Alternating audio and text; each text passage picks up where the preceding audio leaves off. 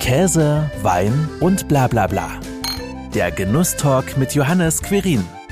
Du musst heutzutage musst du schon irgendwie modern sein, aber nicht aufgesetzt, sondern authentisch. Ich glaube, authentisch äh, sein ist der höchste Punkt überhaupt. Und ähm, du musst Qualität, du musst natürlich überzeugen können.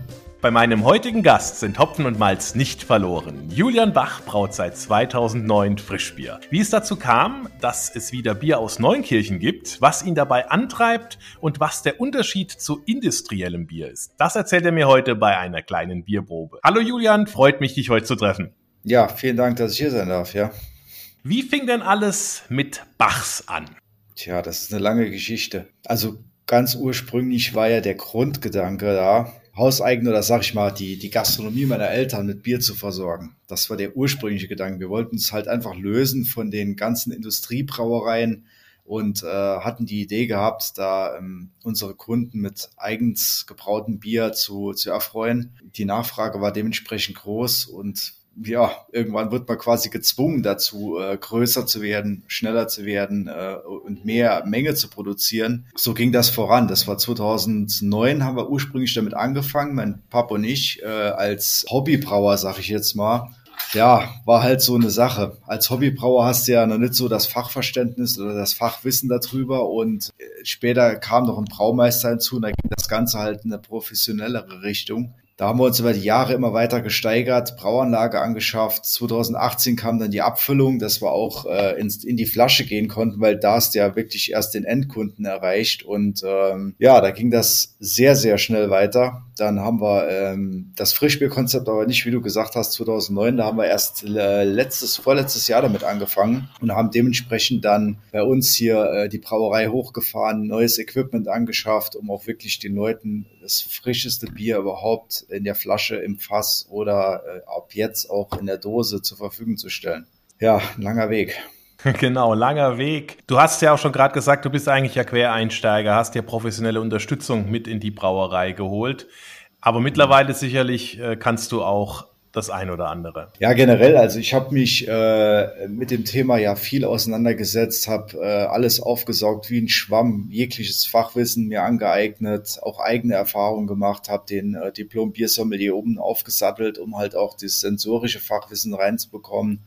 Und äh, über die Jahre hinweg, da, da lernt man das irgendwie, wie das funktioniert und ähm, also ich traue mir das auf jeden Fall zu, das immer noch komplett autark zu machen. Man braucht da nicht unbedingt einen Brauer oder einen Braumeister zu. Aber es ist halt immer besser, jemand noch äh, vom Fach an der Seite zu haben, weil es gibt immer noch Tricks und Kniffe, die ja, das ist, das ist gelernt halt einfach, ne? Und da kann man sich auch wunderbar ja die Arbeit aufteilen. Du weißt, wie es schmecken soll und er macht's. nee, ich mach's auch. also, es ist, wahrscheinlich kennst du das ja auch immer, wenn man Dinge aus der Hand gibt, ist immer so, hm, ja, ist anders.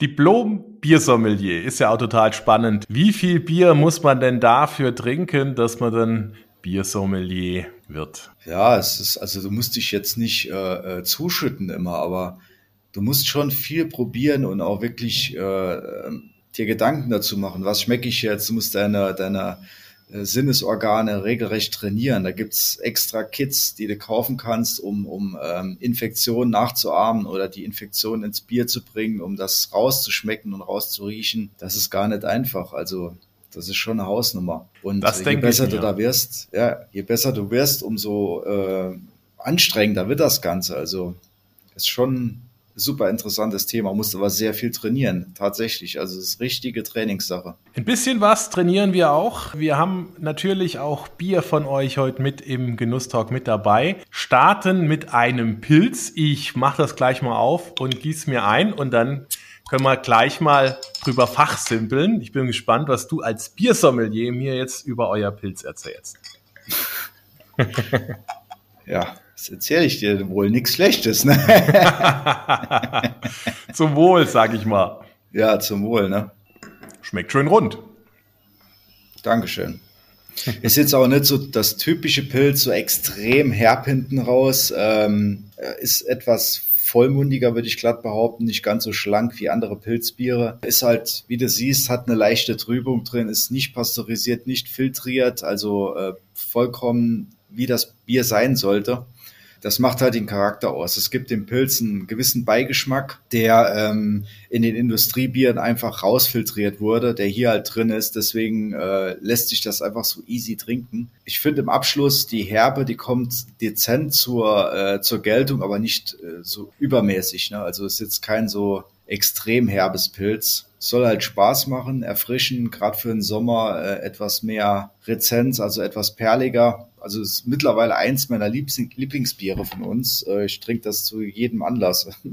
Vorher war ich gar nicht so der Pilzfreak, aber mittlerweile, ja, schon lecker. Das Stimmt, total lecker. Du hast auch gerade gesagt, Unterschiede zu industriellem Bier, hast schon ein paar aufgezählt.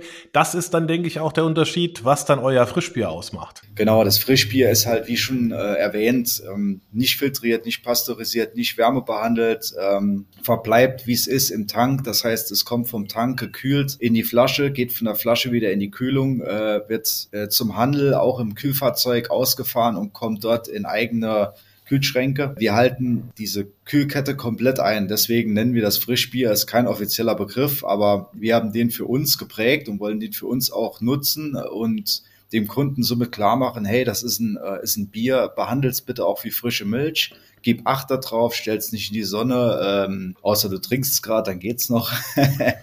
Aber ähm, pass ein bisschen auf dein Bier auf. Guck, dass es nicht den Witterungen aussetzt oder der Thermik aussetzt. So hast du viel mehr Spaß mit deinem Produkt und es bleibt auch länger frisch. Das ist unsere Message dazu.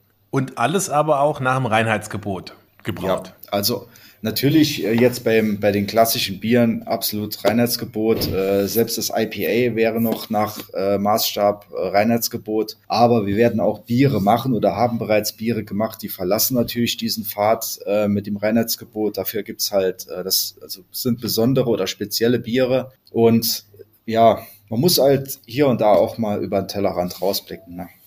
Das stimmt und vor allem gibt's ja auch durchaus dann Wege und Möglichkeiten, spezielle, besondere Biere, du hast ja auch gerade gesagt, so umzusetzen. Ich denke, das zweite Bier, was wir da probieren, ist vielleicht auch genauso eins, Dawn of the Bread. Genau, Dawn of the Bread ist ein, äh, sag ich mal, ein, eine Kollaboration mit, mit einem ähm, hiesigen Bäcker hier.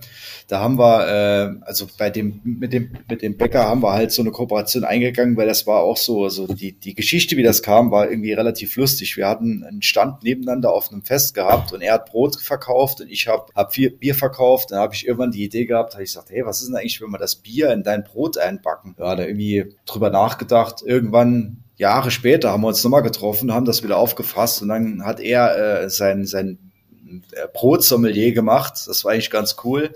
Äh, da haben wir darüber gesprochen, wie ist es mit Bier, wie ist es mit Brot. Und dann so, hey, ich habe Retouren von, von der Bäckerei oder von mehreren Filialen. Ähm, da kann man doch bestimmt was damit machen. Da haben wir das granuliert, haben das Ganze ins Bier äh, eingebraut, also haben da quasi Malz ersetzt und äh, haben dafür das, das Brötchenmehl genommen, weil es relativ simpel, das ist nur Weizenmehl, ähm, Wasser und, und Hefe und bisschen Salz. Also der hat da keine Triebmittel. Die hat er halt nicht da drin. Da haben wir gedacht, das ist eigentlich ganz cool. Das haben wir ausprobiert, erst mit, mit fast 30 Prozent äh, Anteil vom Brot. Das war ein bisschen schwierig dann, aber haben das nachher runtergeschraubt und haben, glaube ich, ein gutes Verhältnis gefunden. Wenn ich dir jetzt sage, es ist ein Brotbier, da würdest du es denken direkt so, ah, es geht in Richtung Brot, Brotkruste und so, aber ich finde, ähm, es kommt gar nicht so extrem, extrem raus, wenn man es nicht weiß. Du hast so im Abgang hinten raus so eine ganz, ganz dezente Salznote, aber wirklich ganz am Schluss erst. Aber super cooles Bier, super leicht zu trinken und äh, es ist extrem hoch, die Nachfrage. Also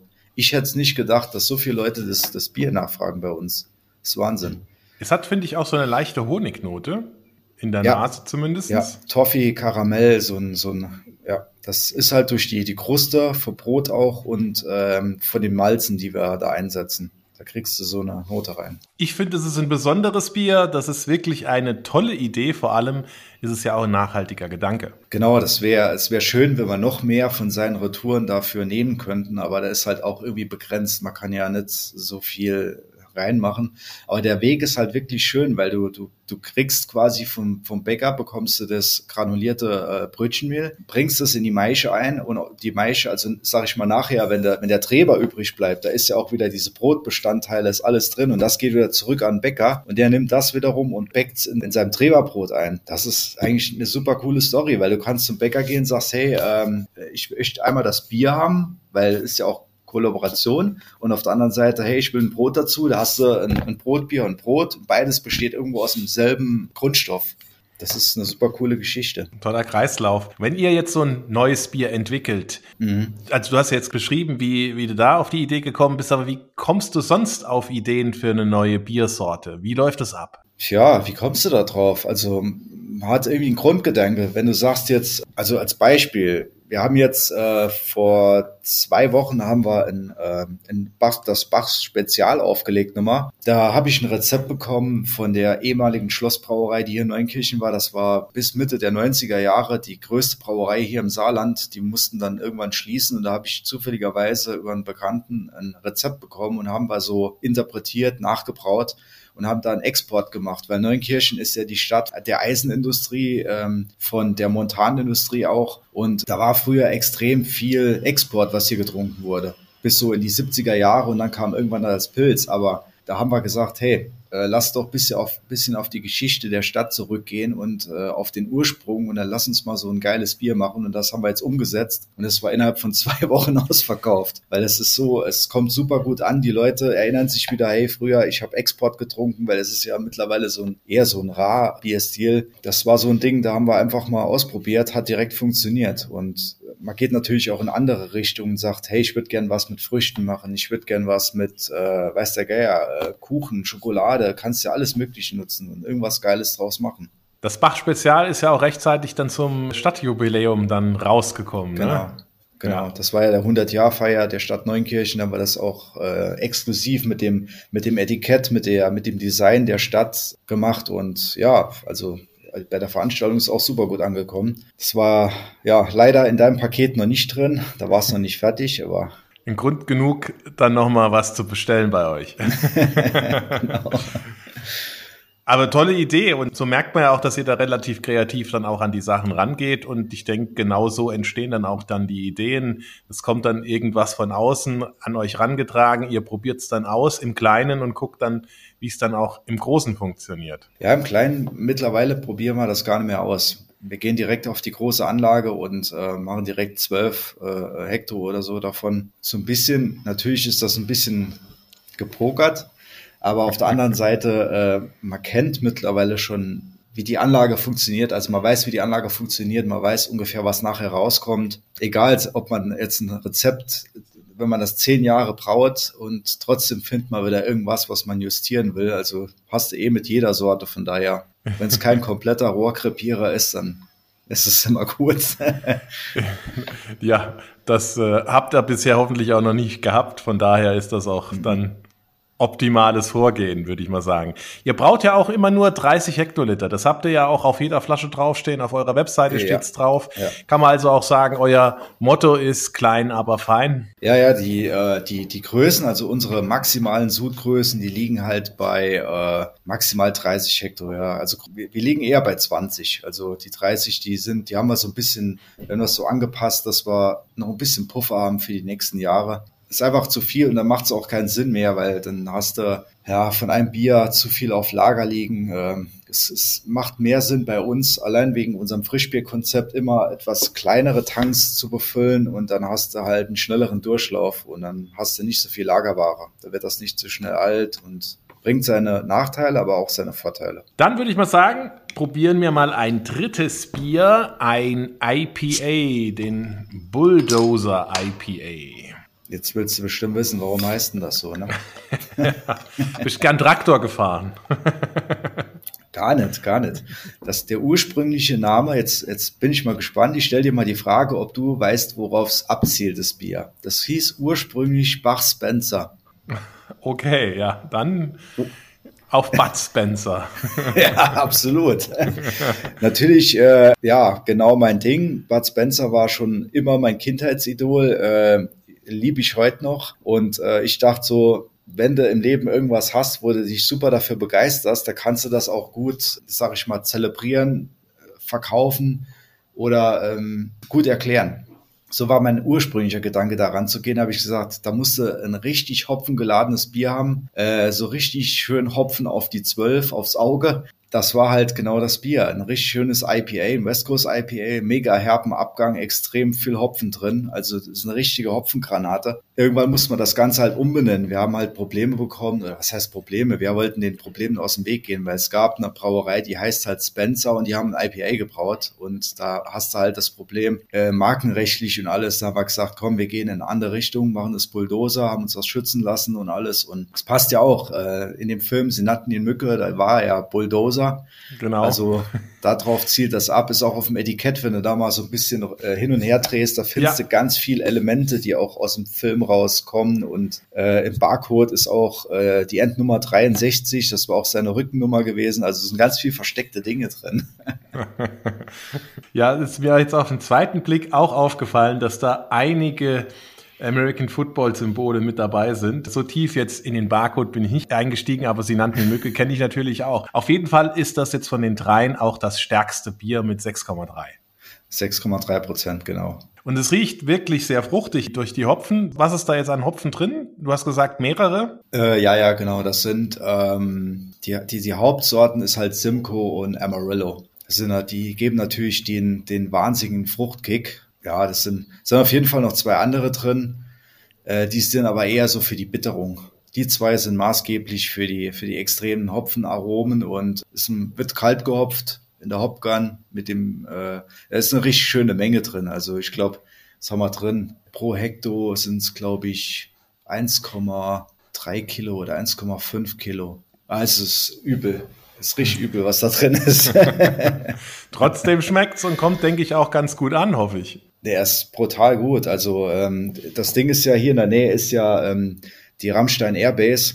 Da ist halt extrem viel Amerikaner und die sind halt IPA-affin. Die Deutschen sind halt noch etwas zurückhaltend, aber in Rammstein ist es eins der Biere, was am besten läuft, als äh, genauso wie das Dawn of the Bread. Die zwei, die geben sich so irgendwie, weiß nicht, das, das sind die Leute, fahren voll drauf ab. Bei den anderen Bieren, bei den, bei Hell und Pilz, das sind die eher so ein bisschen moderat, so ja, gut. Aber bei IPA, es kommt super gut raus bei denen. Also von daher.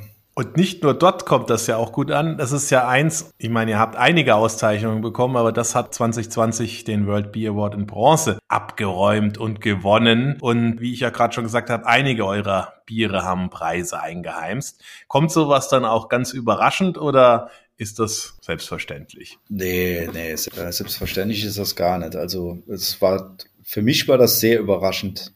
Also ich habe gesagt, ja klar, es gibt genug Brauereien, die sind zehnmal besser wie wir, die machen saugute IPAs und so. Und dafür, dass ich ja, wenn man so das so sagen darf, nicht vom Fach bin und auch nicht immer alles richtig mache, also von daher war es manchmal so, wo ich gedacht habe, das kann doch gar nicht sein. Wie kann das, wie kann ich jetzt bitte schön äh, mit meinem Bier ein Award gewonnen haben? Also es, da glaubt man sich manchmal selbst nicht so ganz, aber irgendwie ja, es ist schon eine Bestätigung, weil die Leute sagen ja auch, hey, du machst gutes Bier. Also ich bin da super happy drüber gewesen, als da die, die Preise ins Haus geflattert sind. Da dachte ich so, boah, geil.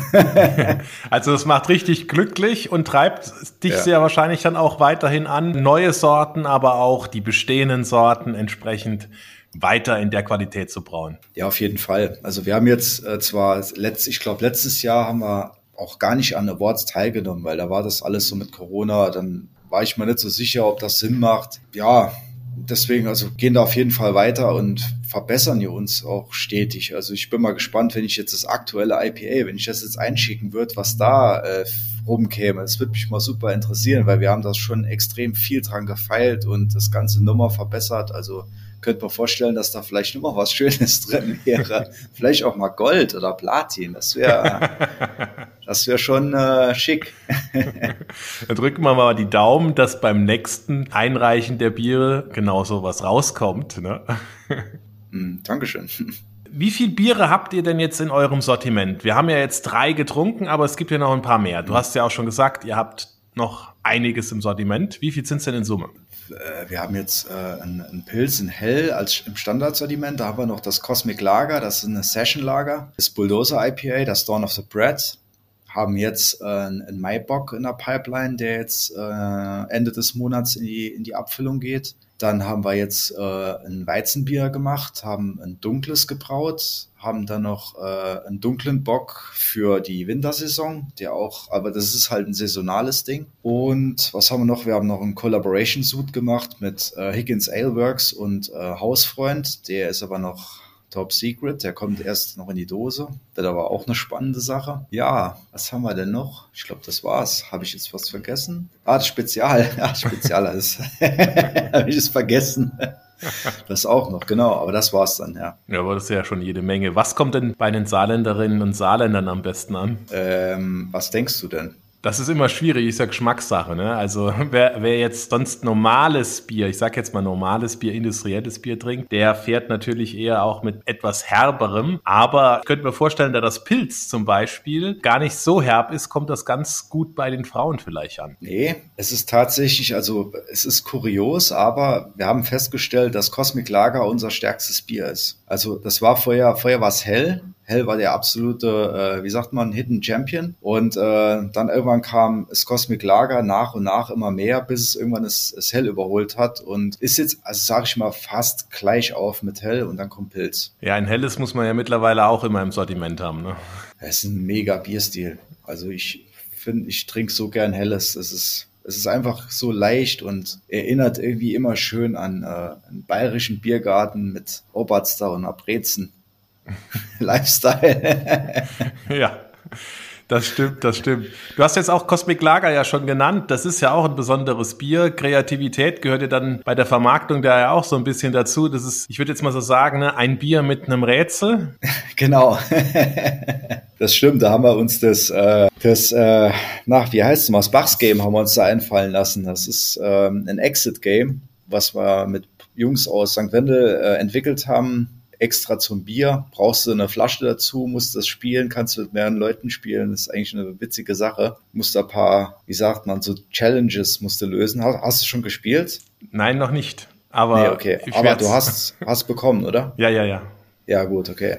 Es ist eigentlich eine kuriose Sache. Jetzt muss man mal gucken. Wir haben das äh, einmalig aufgelegt. Da war die Nachfrage mal so hoch. Das war, ich denke, das müssen wir nochmal machen. Irgendwann im Sommer oder so. Müssen wir mal gucken. Es ist ein spannendes Bier und dann mit dem Spiel dazu gab es, glaube ich, in Deutschland so auch noch nicht. Also es läuft ja über die App, also kannst du richtig App runterladen, die Bachs App ist eigentlich auch geil. Als kleine Brauerei hast du eine eigene App.